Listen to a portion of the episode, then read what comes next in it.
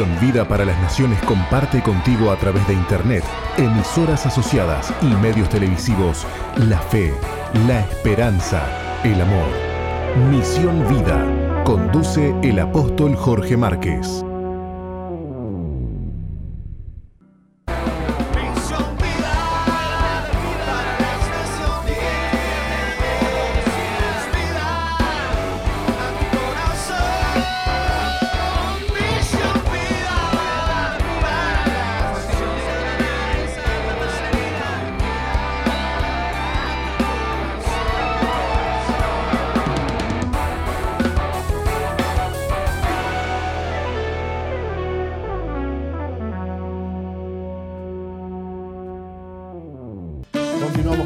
En Misión Vida para las Naciones, escuchando muy linda música. El señor Gabriel Bazani y Julisa, ¿puede ser? Julisa. Eh, haciendo un fit ahí, muy linda música. Estamos saliendo a través de la plataforma de Jorge Márquez UI a partir de, bueno, comenzamos a leer a partir del primero, del lunes primero este, de agosto y lo vamos a seguir haciendo. O sea que por Facebook no estamos saliendo más.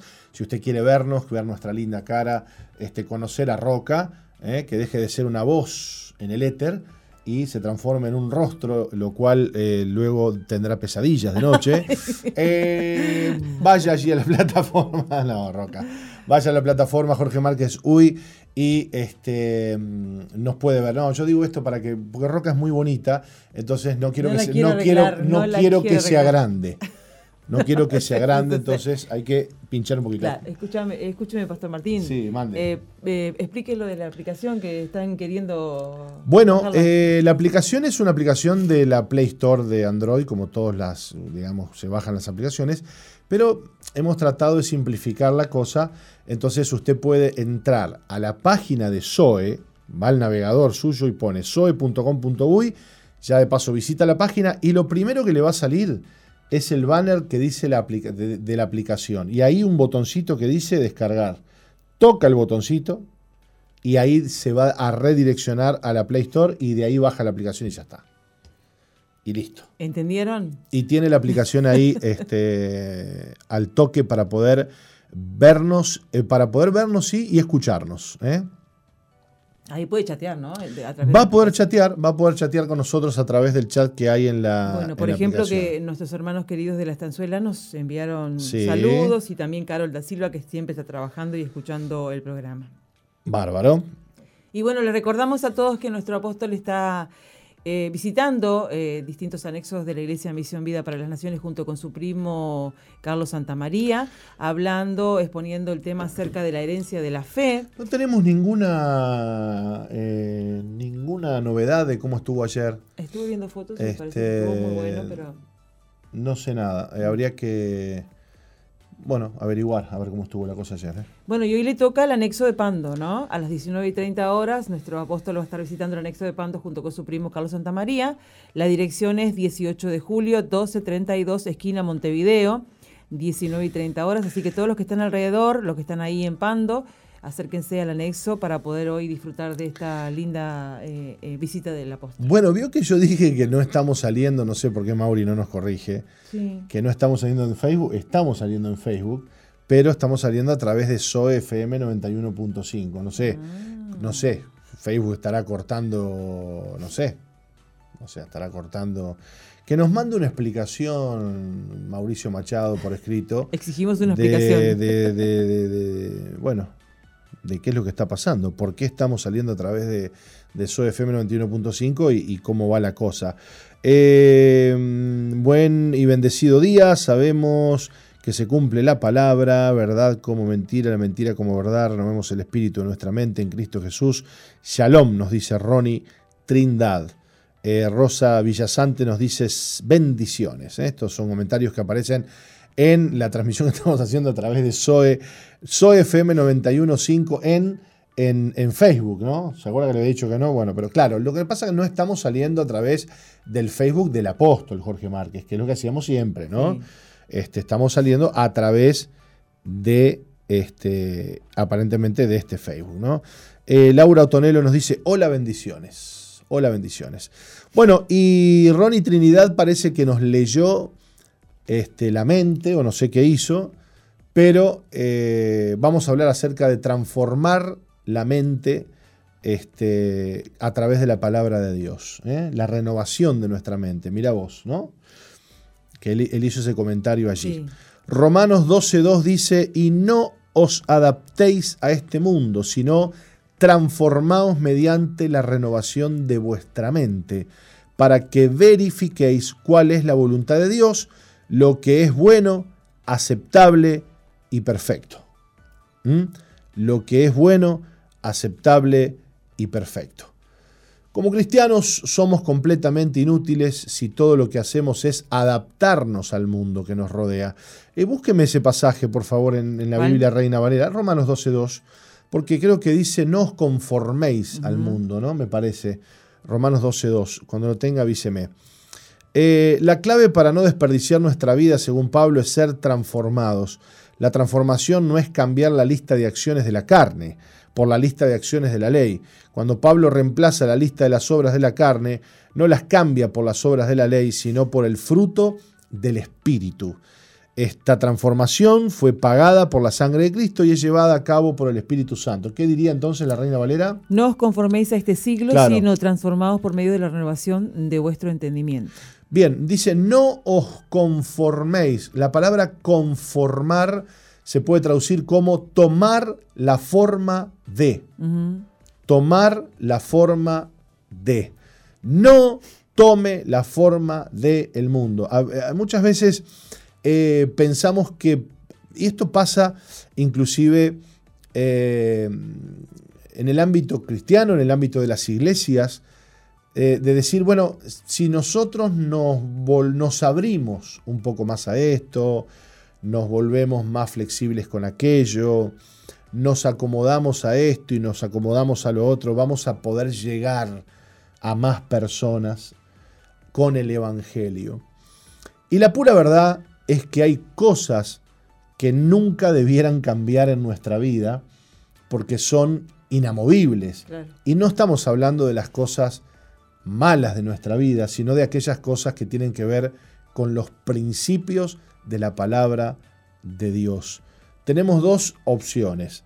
O tomamos la forma del mundo o tomamos la forma de la palabra de Dios. Si tomamos la forma del mundo, y bueno, nos vamos a conformar al mundo. Y a veces, a veces eh, Roca, esta conformación o esta forma que vamos tomando este, e, es, es una cuestión muy sutil. Porque no es que vos te conformás a algo o te, o te, transformás en algo de la noche a la mañana. Mm. A veces vamos deslizándonos, permitiendo esto, permitiendo lo otro, permitiendo aquello. Y bueno, esto no es tan malo, y bueno, esto no es tan así, y bueno, esto no es esto y lo otro. Entonces, cuando queremos acordar, hemos tomado la forma de. Y necesitamos renovar nuestra mente a través de la palabra de Dios para dejar de pensar como estamos pensando. Porque sabes que en definitiva las cosas, que, las trancas que tenemos en nuestra vida, los, los, los frenos que tenemos en nuestra vida, son el producto de un pensamiento que no cambia. ¿Eh? Qué duro es a veces hablar con una persona que vos te das cuenta que no se arrepiente, ¿viste? Mm. Que, que, te dice sí, sí, sí, sí, pero no está dispuesta a cambiar su manera de pensar. Cuando termine la conversación, ella va a seguir pensando igual o él va a seguir pensando igual. Te dijo que sí por compromiso. Pero en realidad la forma de su mente ya está decidida. Yo soy así, yo pienso así, esta es mi manera de ser. Y cuando abrazamos eso con orgullo, Roca, ni te cuento. La, la, el peligro es terrible porque no solo hay una forma equivocada de pensar, sino que ahora hay un orgullo por pensar así. Entonces, eh, para que esto cambie, si vos le agregás orgullo a tu forma de pensar y te sentís orgulloso de cómo sos, y sabés lo que está pasando, que estás levantando un monumento, estás levantando una piedra. Mm. Este soy yo, así soy yo, miren mi manera de ser, miren mi manera de pensar, yo no voy a cambiar mi manera de pensar. Y ahí te levantaste una estatua de granito bien grande y bien dura, ¿viste? Eh, la única manera de cambiar esa forma de pensar es rompiendo la estatua, quebrantando ese monumento que te has levantado con la forma que a vos te ha gustado, ¿no? Y lo, lo, lo, mm, lo, bueno de esto es que cuando uno tiene el, el, el, cuando el Espíritu Santo empieza a, a, tocar nuestras vidas, eh, cuando el Espíritu Santo empieza a redarguir, podemos tener ese, pensamiento y esa actitud, como decís vos, ¿no? que nos creemos que bueno que no vamos a cambiar o eh, nos dicen que, cambiemos pero nosotros estamos predispuestos a no hacerlo seguimos en la misma postura pero el Espíritu Santo empieza a apretar ahí empieza a, hacer una obra que no nos sentimos cómodos con lo que estamos haciendo y terminamos cediendo al poder y a la fuerza del Espíritu Santo que nos quiere transformar para bien en cambio hay otros que bueno que sí que permanecen en esa postura y no hay vuelta de claro pero eh, el problema es cuando uno confía en que su mente está bien, en que, en que uno tiene la, manera correcta de ver las cosas y de pensar. Cuando uno ve así las cosas, em, no está entendiendo que no puede confiar en su mente. Entonces alguien preguntará, ¿y por qué tengo que renovar mi mente? Porque tu mente está caída. Claro. Vos no podés confiar en una mente pecaminosa, una mente malvada, una mente que dice la Biblia es enemiga de Dios. Dice que somos enemigos de Dios en nuestra mente. Entonces, lo primero que yo tengo que hacer es reconocer que mi mente es una mente pecaminosa, caída, que tiende a la maldad, a la confusión, al engaño, al error, y empezar por ahí. Bueno, Señor, mi mente está podrida. ¿no? Este, como lo ha dicho el apóstol más de una vez, nosotros en algún momento cuando nos decían, no, porque ustedes le lavan la cabeza a la gente, decíamos, no, ¿cómo lavan la cabeza? Sí, que hay que lavarles la cabeza. sí. Claro que no, nos tenemos que lavar la cabeza, que Dios nos lave la cabeza. Si Dios no me hubiera lavado la cabeza a mí, que yo traía la cabeza repodrida del mundo, y bueno, hoy no podría estar aquí compartiéndote la palabra de Dios Ojalá, Dios quiera, nos lave bien lavada la cabeza, ¿eh, Roca? Sí, sí. Bien lavadita la cabeza que necesita este, un cambio. Entonces, cuando vos te sentís orgulloso de tu mente, de tu manera de pensar, de cómo vos concebís las cosas, este, entonces, eh, qué difícil que es cambiar. Porque, eh, viste esas personas que vos empezás a hablar y y nunca hay un, un, un, sí, tenés razón, ayúdame. Sí. Eh, yo estoy, no, no, no, no, hay argumentos, hay defensa. No, bueno, mirá, quédate con tus argumentos, quédate con tu manera de pensar. Así Dios no te va a poder transformar. Ahora, cuando uno viene con humildad, Señor, necesito que me des tu mente. No confío en mi mente, no confío en, mis, en, mi, en, mi, en, mi, en mi corazón, porque mi corazón es perverso. Ayer compartíamos eh, eh, para la reunión de líderes eh, una enseñanza acerca de los cuatro enemigos del cristiano. Eh, el diablo, la carne, el mundo y yo. Y dentro del yo estaba la mente y el corazón. Dice, el corazón es engañoso y perverso. ¿Quién lo conocerá? Entonces, el corazón y la mente caída tiende a tomar la forma del mundo. Entonces ya empezamos a pensar como piensa el mundo, ¿no? Este me las hizo. Este me las paga. Este me las paga. Eh, yo allá, él acá. ¿no? Eh, la vida da vueltas. Ya vas a pagar lo que. Ya ¿no? tu caballo cansado. Claro. Y todo ese tipo de filosofías que, que adoptamos y que son muchas veces culturales y, que tienen que ver con lo que nos enseñó alguien, ¿no? Yo, por ejemplo, me río, me, río y en broma a los que les gusta el fútbol, ¿no? Mirá, el poder de la influencia de, la, de un abuelo, por ejemplo. Yo me crié adentro del Parque Central de Nacional. Me crié, me crié, me pasé mi infancia metido adentro. Yo me metía por agujeros que tenía el Parque Central. Ahora el Parque Central está muy lindo, ¿no?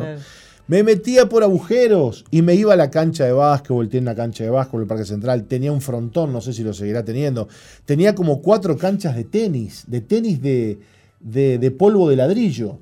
Y yo me metía por todos esos lados y me, afanaba las pelotitas de tenis, era, era tremendo. era tremendo.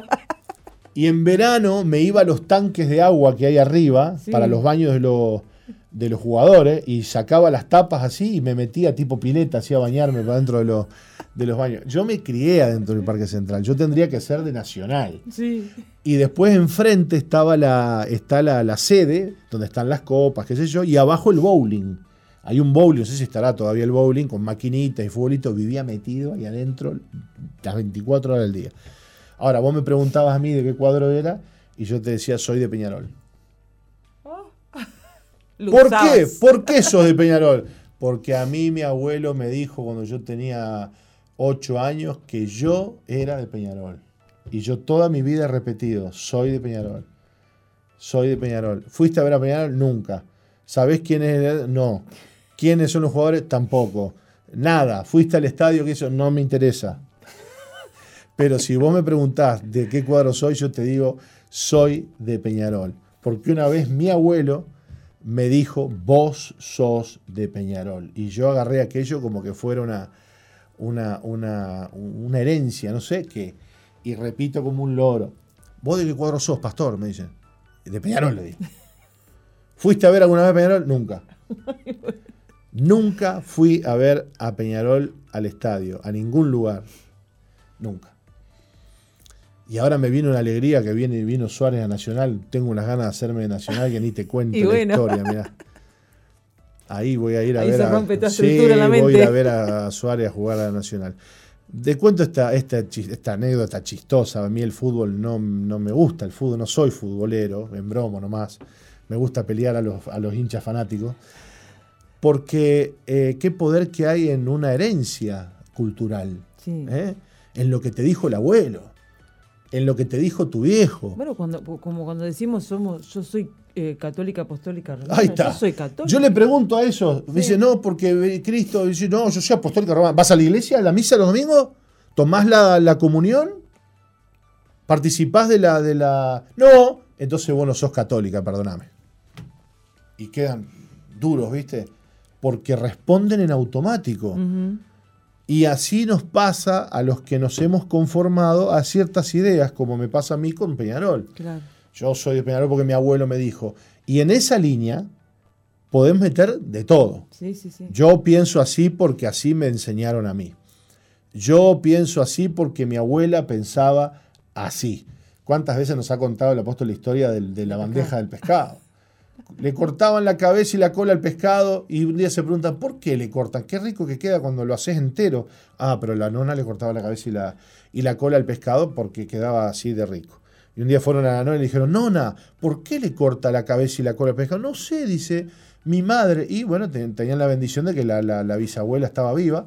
Así que fueron y le dijeron, eh, nonita, este, le preguntamos a la bisnieta, a la nieta, a la hija, y todos dicen que vos le cortabas la cola al pescado. Lo que pasa es que en casa, dice la, el horno era chico, entonces había que cortarle la cabeza porque no me entraba el pescado en el horno, dice. Y de ahí en adelante todas han hecho lo mismo, pero nadie sabe por qué es. Y cuántas cosas hacemos en nuestra vida sin saber por qué las mm. hacemos. ¿Por qué yo no soy de Nacional si me crié en el Parque Central? Porque mi abuelo me dijo un día que yo era de Peñarol. Bueno, y esas cosas ¿Eh? son, las, que las que vemos y las que nos enseñan y lo que no, lo, que vemos ¿no? en, la cultura, pero hay cosas que traemos genéticamente, eh, cosas que, que, que, viven nuestras familias, que las terminamos repitiendo. Claro. Y hacemos lo mismo y decimos, ¿y dónde, de dónde sale esto que estoy haciendo? ¿De dónde sale eh, esta actitud que estoy teniendo? Claro. Una maldición en nuestra vida que no sabemos de dónde viene y bueno, que son cosas que vienen, ¿no? De, de lo que son las maldiciones generacionales, de lo que son los, los genes, ¿no? De, de nuestros antepasados. Bueno, bueno, bueno, pero qué, qué lindo tema. Eh, nos quedamos con este versículo, léalo por favor, Roca, de vuelta que usted ¿en la Reina Valera? Sí, por favor. ¿El, ¿Todo el 1 y 2 o solo el 2? A ver, Empiece por el 1. Así que, hermanos, os ruego por las misericordias de Dios que presentéis vuestros cuerpos en sacrificio vivo, santo, agradable a Dios, que es vuestro culto racional. No os conforméis a este siglo, sino transformaos por medio de la renovación de vuestro entendimiento, para que comprobéis cuál sea la buena voluntad de Dios, agradable y perfecta. Mediante la renovación de nuestro entendimiento. ¿Usted sabe lo que es el entendimiento? Es la parte de la mente que entiende y razona las mm. cosas. Mire qué interesante. Eh, eh, a veces le hemos quitado importancia a la razón, porque la razón es mala, la razón no sirve, porque la razón riñe contra la fe. Bueno, en cierta medida es verdad, pero la razón que riñe contra la fe es la razón caída. La razón que responde a la mente carnal. Ahora, la razón que está renovada el entendimiento, el razonamiento renovado por la palabra, ese no riñe contra la fe, la entiende a la fe. Alguien dijo ayer, escuchando en la reunión de damas, este que, bueno, muchas veces dicen, no, yo no quiero ir a la iglesia porque van a cambiar, me quieren cambiar la cabeza, no sé. y, y, él decía, este, nosotros no tenemos que ser sentimentales a la hora de escuchar la palabra de Dios. Tenemos que entenderla y tenemos que razonarla. Claro. Eh, así le pasó a muchos que empezaron a leer la Biblia por a ver qué es lo que dice este libro. Y razonarla, y razonarla en, con, el razonamiento renovado. Claro, claro. Porque yo no puedo razonar con la mente caída, la palabra. Claro, pero aún así muchos que empezaron a leer la, la, Biblia porque a ver qué es lo que está diciendo esto, qué es lo que me quiere decir, y, y, por, fueron a leerla por, por, por, criticar o por encontrar cosas que no claro. que, que, que, ellos no no no bueno y se terminaron encontrando con la verdad. y se terminaron encontrando sí, sí, sí sí sí tal cual Exponete a la palabra de Dios y la palabra de Dios va a renovar tu mente y tu entendimiento y vas a poder comprender aquellas cosas que antes no podías entender. Nos vamos a la pausa de las 12, Roca, y ya volvemos. Hágase de Nacional usted. Yo no soy de ninguno. Mire, mire, mire, mire, mire. Ya volvemos.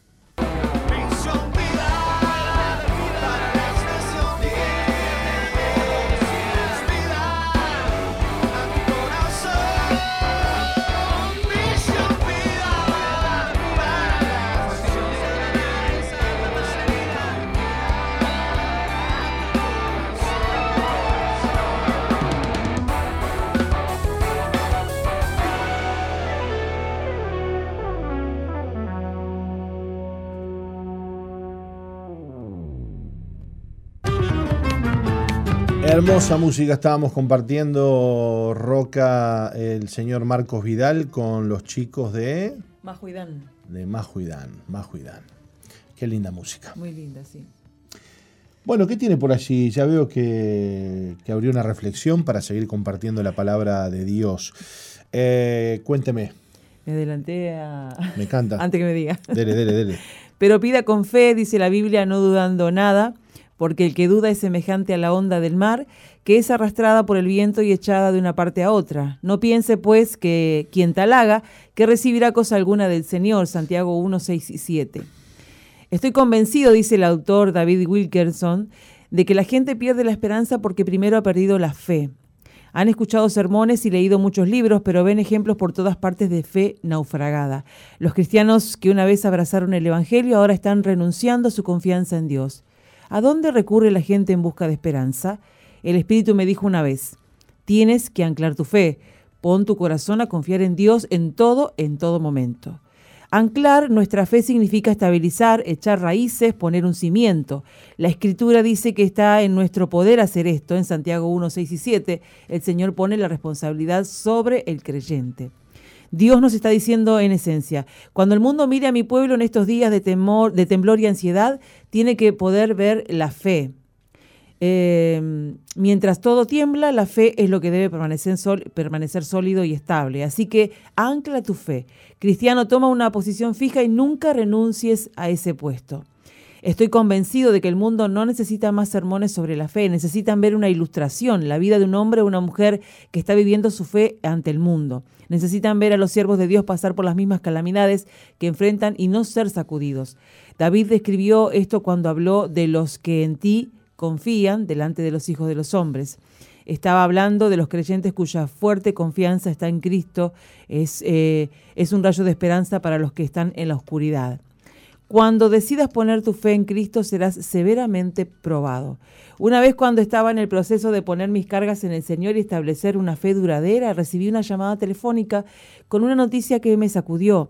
Por un momento una oleada de miedo se apoderó de mí, luego el Espíritu Santo susurró suavemente. No renuncies a tu fe. Tengo todo bajo control. Solo mantente firme. Nunca olvidaré la paz que me inundó en ese momento. Al final del día mi corazón estaba lleno de alegría, nos dice el autor. Claro. Eh, hay momentos en los que parece que todo se viene abajo, ¿no? Que la barca se hunde.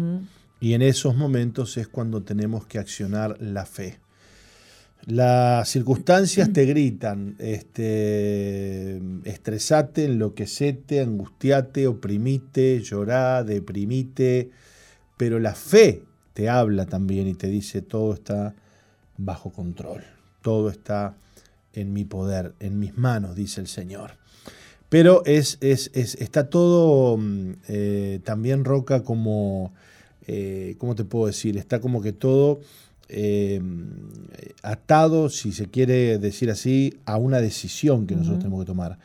Porque la fe va a operar en función de la decisión que vos tomes en el momento que viene la mala noticia, por ejemplo. Te, dan un, una, te dan un diagnóstico negativo de, este, de, tu vida o, de alguna enfermedad. ¿Qué vas a hacer? Ahí tenés que tomar la decisión de o, entregarte y, angustiarte y quejarte y enojarte con Dios o creerle a Dios, declarar la palabra y este, poner por obra lo que Dios te ha hablado. Fíjate que la incredulidad y la duda y el temor nos hacen tener una mirada muy negativa de Dios. Ay, Dios me abandonó, ay, Dios me dejó, ay, Dios, ¿por qué me está pasando esto a mí?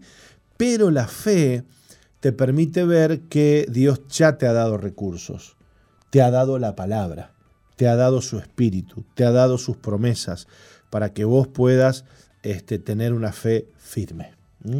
Me pasó mm, eh, hablando acerca de, cosas, experiencias mías, ¿no? Sí. Con, personas que, bueno, que, les trato de mostrar cómo Dios siempre obra a favor de aquellos que le buscan y que le aman. Cuando, en el momento cuando me separé, que bueno, que teníamos que hacer todo el tema de la pensión alimenticia y todo el tema de separación de bienes. Me acuerdo que Michelle me dijo, eh, un abogado me dijo que me pusiera una sociedad anónima y te dejara sin nada. Bueno, eso es muy común, ¿no?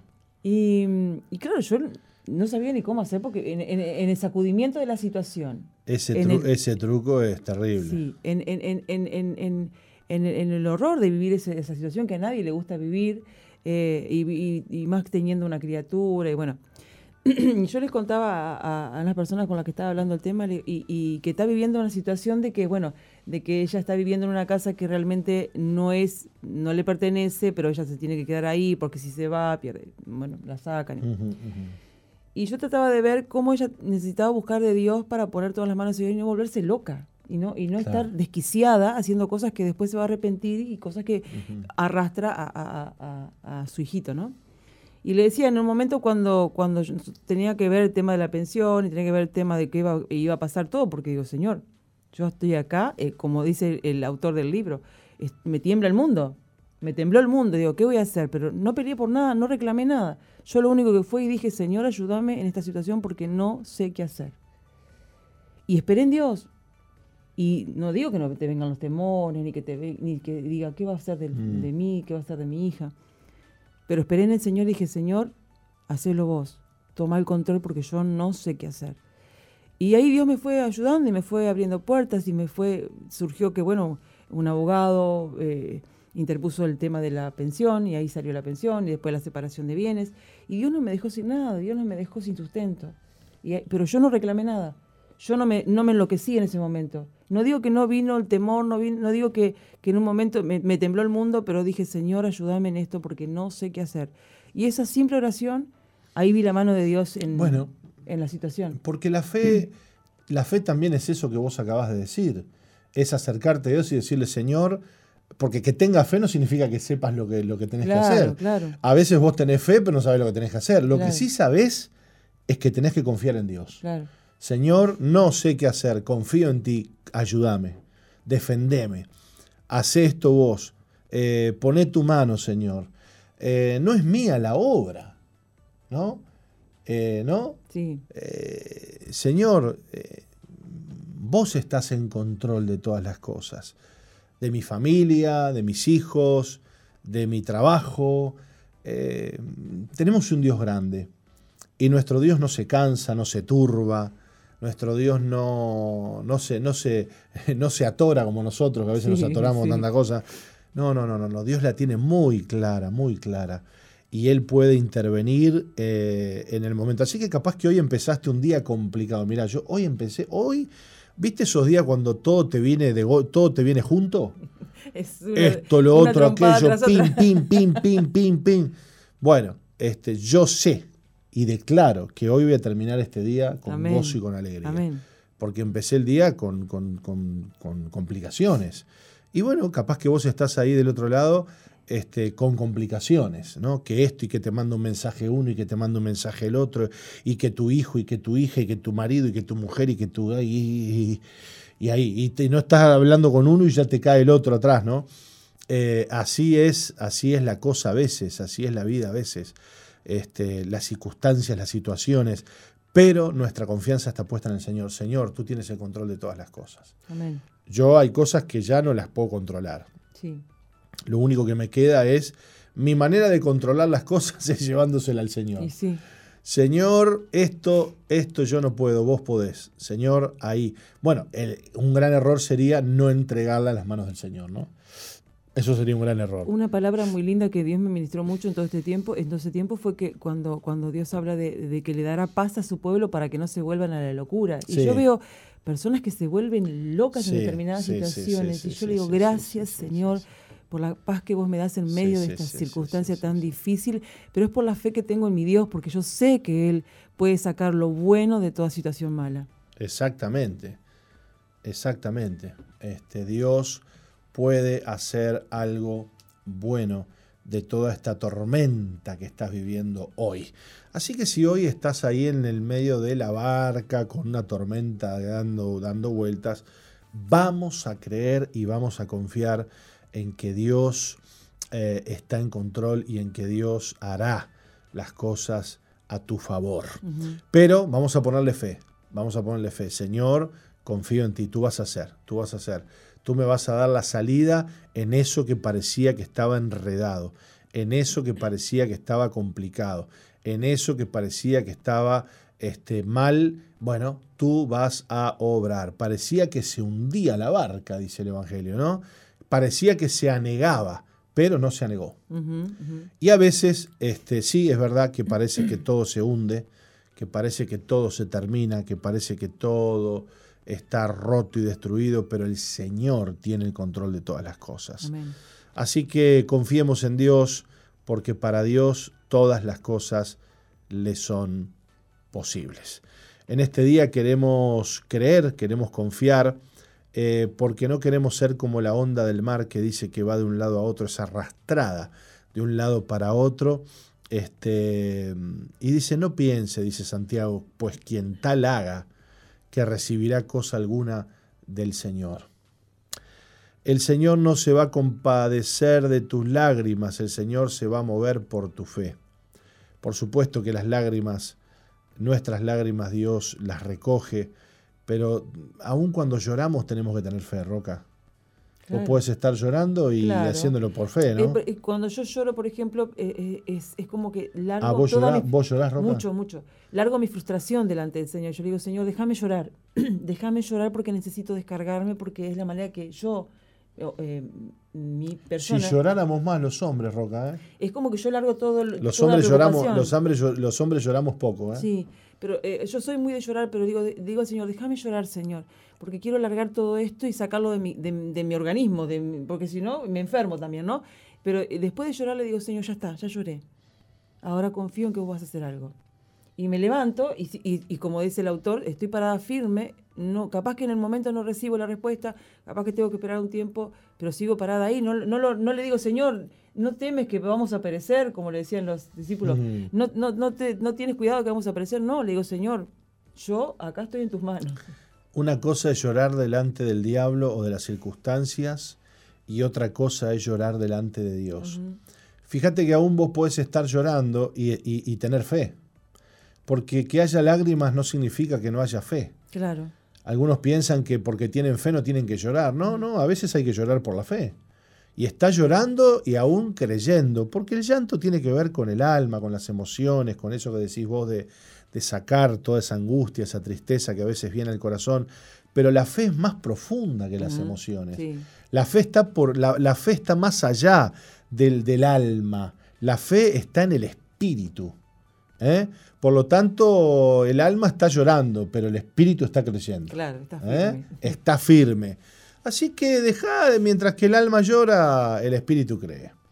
Así que hoy es tiempo de creer, de creerle al Señor que hará aquello que nosotros estamos creyendo y le estamos pidiendo.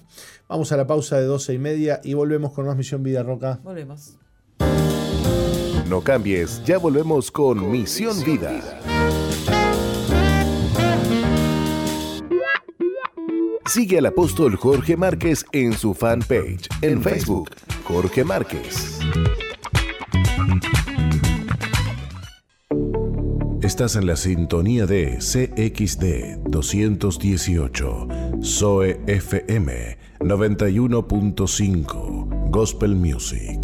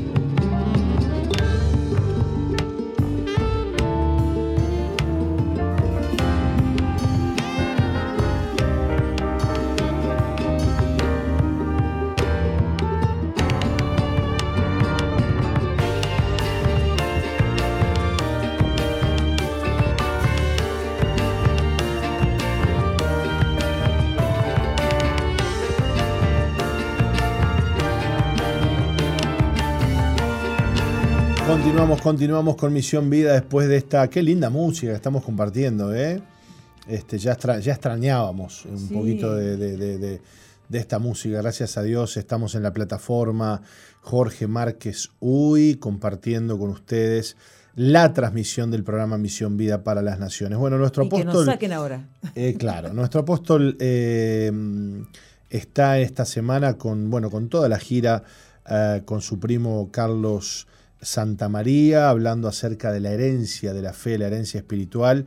Y en el día de ayer estuvieron en el anexo de Punta de Rieles con un culto precioso.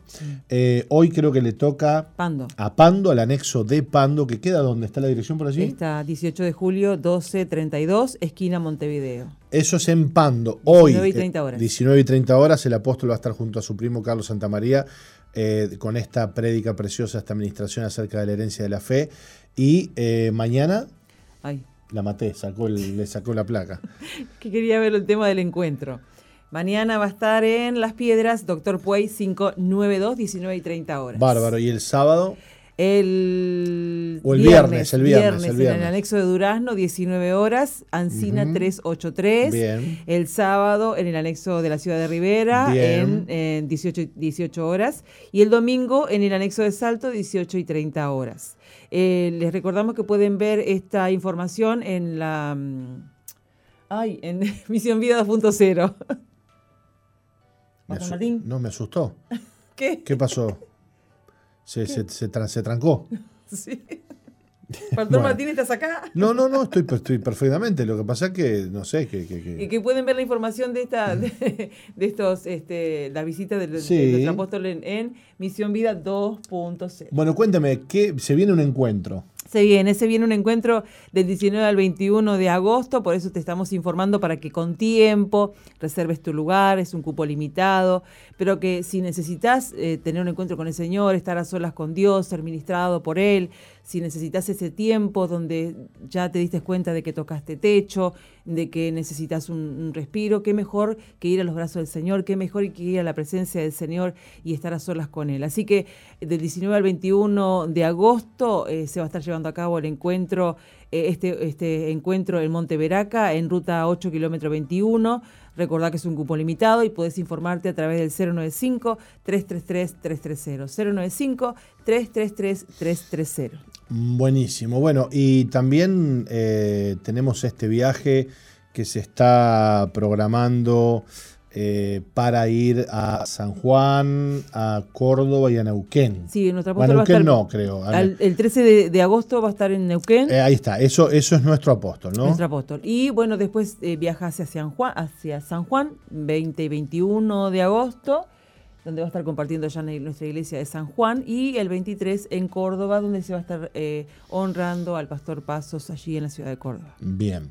Eh, está saliendo un grupo de hermanos de aquí, de Montevideo, Uruguay, para acompañar en esta actividad eh, de honra al pastor Paso, que fuera el pastor de nuestro apóstol, y de muchos otros pastores que hoy, y- y bueno, y hermanos, que hoy le quieren honrar eh, juntándose allí en Córdoba, ¿no? Sí, en Córdoba. Eh, y luego también, eh, ya que está por allá el apóstol, va a visitar San Juan. ¿no? Sí, eso es 20 y 21, 23 en Córdoba. Y entonces los que viajen desde aquí van a, eh, van a ir a esta actividad de honra eh, con el pastor Paso y o creo que van a ir primero a San Juan y después a Córdoba, ¿no? Sí, eso no lo tengo claro. Habría que verlo bien, Sí. no, yo tampoco, este, pero bueno, no ¿Cómo hacen importa. para informarse? Bueno, eh, había un número por allí. A ver, eh, yo le voy a pasar ahora. Ahí está la plaquita, mire, se ve. Uy, no se ve nada. Eh, Esta plaquita la van a poder también encontrar en eh, Misión Vida 2.0 con toda la información. A ver que ya le digo que yo tengo una plaquita por acá. a ver, ayúdeme porque no me dio la, no me dio la vista para llegar a esos niveles de. A esos Ah, pero este teléfono que tenemos acá es, eh, es de allá, no es de acá. Es- Está muy raro ese teléfono, ¿eh? A ver, Sí, permítame. Sí, sí, no, no, no, no, no, no. Pedimos disculpas, pero. Uy, ¿qué es esto? Uy, tiene más cifras que. sí, eso es de Argentina, ¿no? Córdoba. Sí, sí, sí, sí. No, no, no. Lo que queremos, eh, lo que queremos es ver el tema de, de- del, del viaje. Este, que A ver, podríamos. A ver, sí. en la placa me dice Mauri que... Sí. eh, espera un ¿Qué le dice Mauri? Esa placa es del 095-333-330. Bien, O entonces. sea que se informen a, ese Bueno, celular. eh, usted Lo puede derivan mandar. al celular de Pastor Robert. Usted puede mandar un mensaje al 095 333 330 y eh, decir yo quiero ir al viaje, eh, mi información y ahí se- enseguida se van a comunicar con usted. Bien. ¿Está? Bueno, muy bien. Eh, ¿A quién vamos a tener con nosotros en unos minutitos? Se Nota? llama Sofía Albornoz y es de la ciudad de Durazno, eh, su edad 53 años, como decís vos, apenas una Joven. jovencita. Y bueno, y va a estar contándonos acerca de lo que Dios hizo en su vida, eh, venciendo el temor, rechazo al amor y el milagro de fertilidad. Así que bueno, esperemos este testimonio del poder de Dios. Vamos a ir entonces a una muy breve pausa y volvemos para hablar con Sofía. Muy bien. No cambies, ya volvemos con Misión, Vida.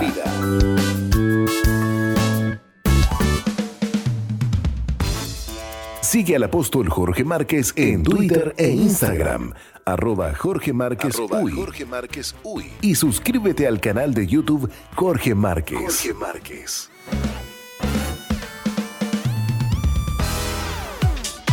MBTV Televisión para las Naciones. Excelentes contenidos para todo público. MDTV. Ingresa a nuestro website www.misionvida.org y cliquea en TV en vivo. Televisión para las Naciones.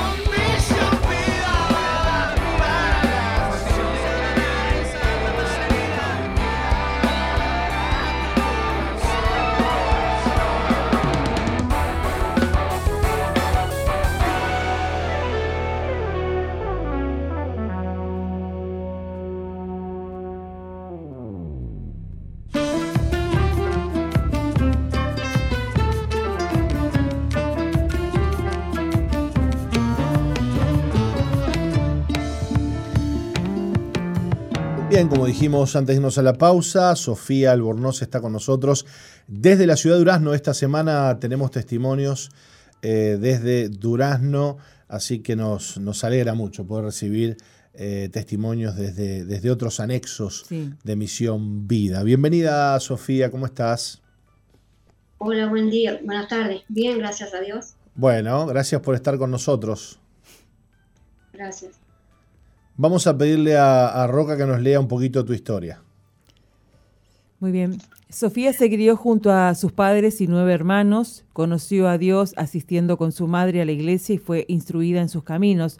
La relación con sus padres era buena, aunque su papá era alcohólico y verlo ebrio le generaba mucho temor. Tenía nueve años cuando su padre debió ser internado por su alcoholismo, lo que derivó en su fallecimiento. Su muerte fue traumática para Sofía, quien no esperaba que partiera y lamentaba no haberse despedido. Su pérdida, sumada a, su ausencia, la llevó a muy corta edad a prometerse no tener pareja. A pesar de ello, a los 18 años se enamoró de un amigo que estaba internado y en ese lapso él falleció lo que agudizó su rechazo hacia el amor y la figura masculina. Aunque nunca dejó de ir a la iglesia y de creer en Dios y siempre estuvo el anhelo de ser madre, Sofía continuó rechazando el amor y los sentimientos hasta que a los 38 años conoció a quien hoy es el padre de su hija. Luego de rechazarlo varias veces, terminó aceptándolo y formaron una familia. Con el tiempo, buscando ser mamá, se enteró de su esterilidad lo que generó un gran conflicto en su corazón. Pero desde niña escuchó que Dios era un Dios de milagros y aunque su diagnóstico decía otra cosa, decidió creerle al Señor. Luego de varios fracasos accedieron a realizarse un tratamiento de fertilidad. Grande fue su sorpresa cuando el primer día del tratamiento, antes de su inicio, le hicieron un test de rutina y dio positivo. Sofía estaba embarazada milagrosamente. Entonces supo que los milagros llegan justo a tiempo. Hoy disfruta de su familia sirviendo a Jesús en el grupo amigo que tiene en su casa. Allí comparte su testimonio a vecinos y amigos, agradecida de ser portadora de un mensaje de fe y de esperanza. Bueno, Sofía, a pesar de que te criaste, eh, como quien dice, en la iglesia, ¿no? En los caminos del Señor desde niña, eh, también tuviste que sufrir y, ver a tu papá cómo bebía y, esto te generaba temor. Contanos un poco sobre eso. Sí, este, sí, cuando era niña eh, yo vivía con mis padres y mis hermanos, éramos nueve hermanos. Este, mi papá tomaba mucho, si bien él era un hombre trabajador, que, que no nos faltaba nunca nada a nosotros, este, tenía ese defecto que, tomaba mucho y venía y, a mí me daba miedo porque a veces se enojaba y, yo tenía mucho temor por eso. Pero, pero nunca fue malo con nosotros, así, sea, de golpear y esas cosas no. Pero a mí me asustaba verlo, eh, llegar en ese estado porque yo era chica y, era, y, tenía hermano más chico también. Este, por eso era, era mi miedo. Bueno, lo cierto es que en algún momento por el alcohol tu papá es internado y fallece, ¿no? Ahí quedas, bueno. Sí, él, él, a raíz de, que tomaba eh, le salió cáncer. entonces lo internaron por ese problema y yo siendo chica, yo tenía nueve años, mi hermano siete, más chico, eh, íbamos a verlo al hospital. Y ese día que él falleció, que no se esperaba ese desenlace ya tan pronto, ese día que él falleció, justo ese día no me dejaron entrar a mí. Y yo fui, eh, no me dejaron pasar y me, fui, me llevaron para casa. este, y no me dijeron más nada, ¿viste? Entonces después en la noche me entero que falleció y eso realmente me, me, llenó de, angustia y, más porque yo quería verlo y no me dejaron y después nunca más lo pude ver porque falleció. Entonces eso para mí fue un trauma que por muchos años me, generó este, mucho, mucho dolor. Claro, claro. Lo cierto es que, bueno, eh, la pérdida de tu papá, este, sumada a la, a la, ausencia de él también, porque tu papá, por su tema de alcohol, mm, fue un padre ausente, eh, te llevó, dice tu testimonio aquí, a que te prometieras que nunca te ibas a casar, que nunca ibas a tener una pareja. ¿Por qué esto? Sí, no, eso no sé por qué, seguramente porque me faltaba la figura paterna o me crié prácticamente sin padre, ¿no? Pero supongo que fue por eso. Y, después yo me enfoqué más en que eh, en estar con, con, mamá, porque mamá se tuvo que largar a trabajar, joven, ella quedó viuda a los 42 años, entonces ella trabajaba todo el día, yo la acompañaba eh, con ella porque era muy, muy pegada a mi mamá. Y bueno, y después en la adolescencia que empecé el liceo, este, también tuve algunos problemas, yo iba al liceo y tenía como, caminaba tres, cuatro cuadras y había algo que me frenaba y no me dejaba seguir. Entonces al tercer año de liceo tuve que dejar porque no sé qué era lo que no me dejaba avanzar y no, y no seguía yo. Y bueno, y, el tema de novios y eso no, nunca me interesó. Este, y después de grande, tipo 20, 28 años ahí, este, yo empecé a, cuidar a mis sobrinos y inclusive un, sobrinito. Entonces, está yo el tema mío de sentimental lo dejé como, como a un costado, no, no me interesaba. Este, en, definitiva era eso. Ahora, y, a esto se le suma que te enamorás de un amigo que vos tenías, que estaba internado, él fallece. Se empeoró, la cosa acá. Yo quería preguntarte qué pasaba con el Señor, con, Jesús que habías conocido desde tan pequeña. Sí, yo desde chica iba a la iglesia con mi mamá eh, y nos mandaba a las escuelitas bíblicas y todo eso, nosotros íbamos con mis hermanos. Pero en la adolescencia uno va creciendo y, me aparté. En la adolescencia yo me aparté. Después volví, eh, iba a las iglesias y me apartaba y así, hasta que, hasta que conocí acá esta, esta iglesia y de ahí hace seis años que estoy. Luego volví y, y ahora no me aparto, porque realmente yo entendí que, que a mí eh, Dios me, me, ha dado, he tenido muchas bendiciones. El Señor te ha, te ha guardado, eh, Sofía, ¿no? Bueno, lo cierto es que en algún momento eh, tenés una pareja con quien empezás a, querer formar una familia y, te enterás de que vos, no, vos sos la que no podías tener hijos. Sí, yo a los 38 años conocí eh, a que hoy es el papá de mi hija.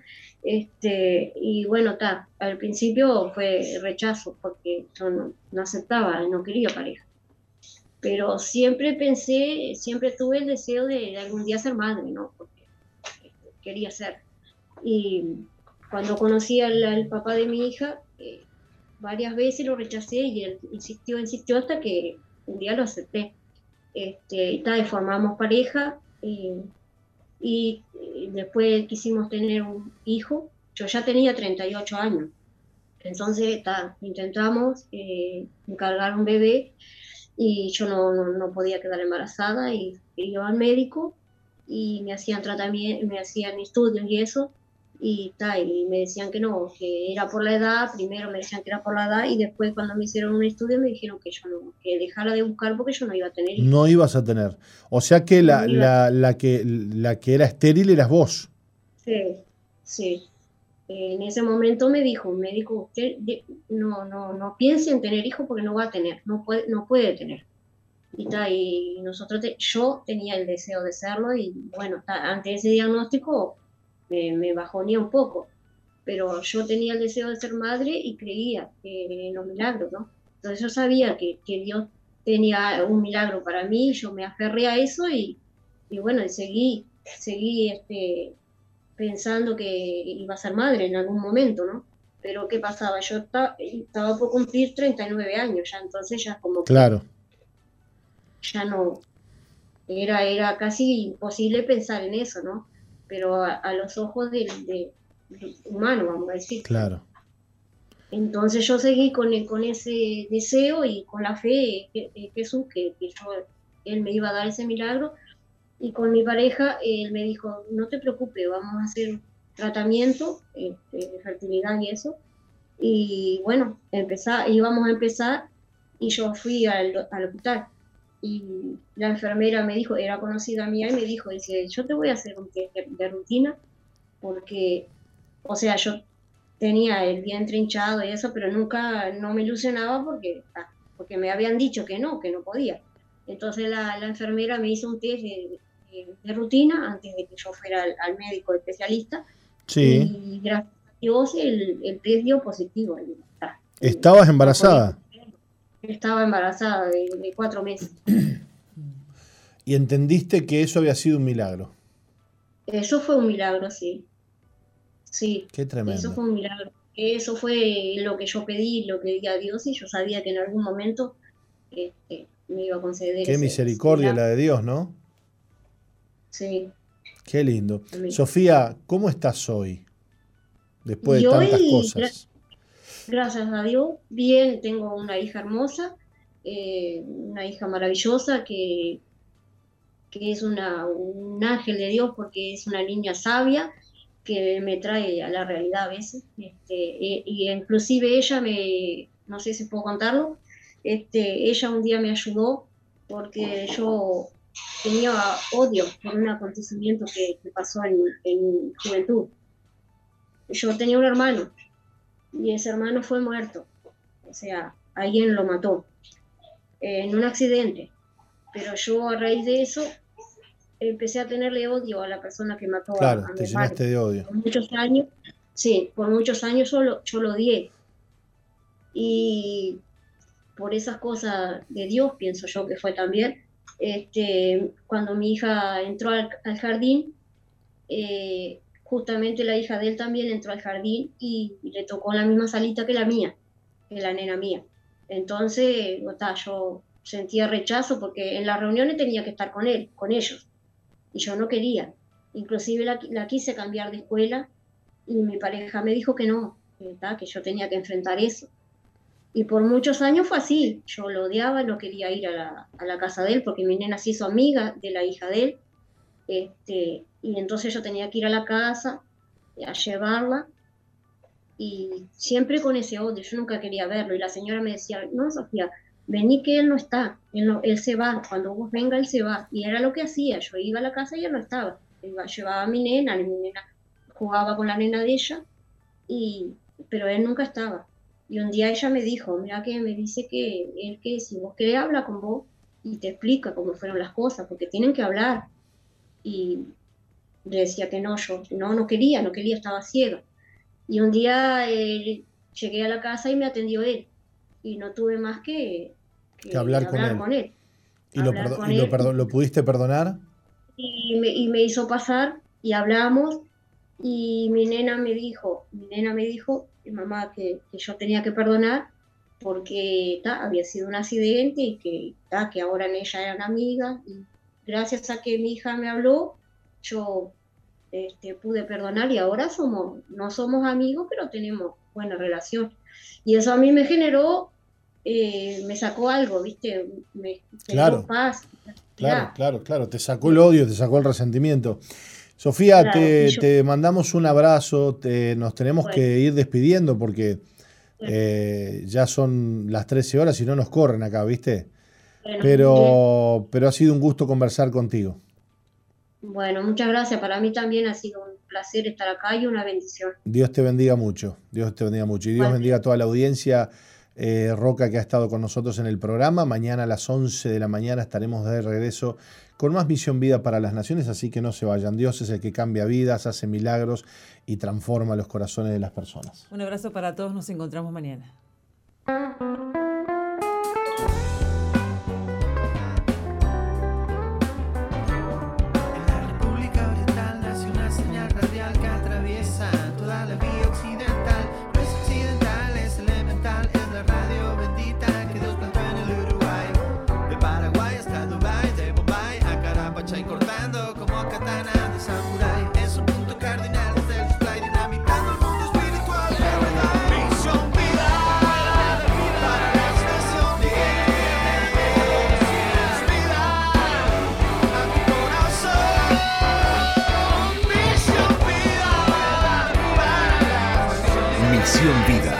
Iglesia que Dios plantó en Uruguay para que juntos alcancemos lo imposible, presentó su programa exclusivo que conduce el apóstol Jorge Márquez.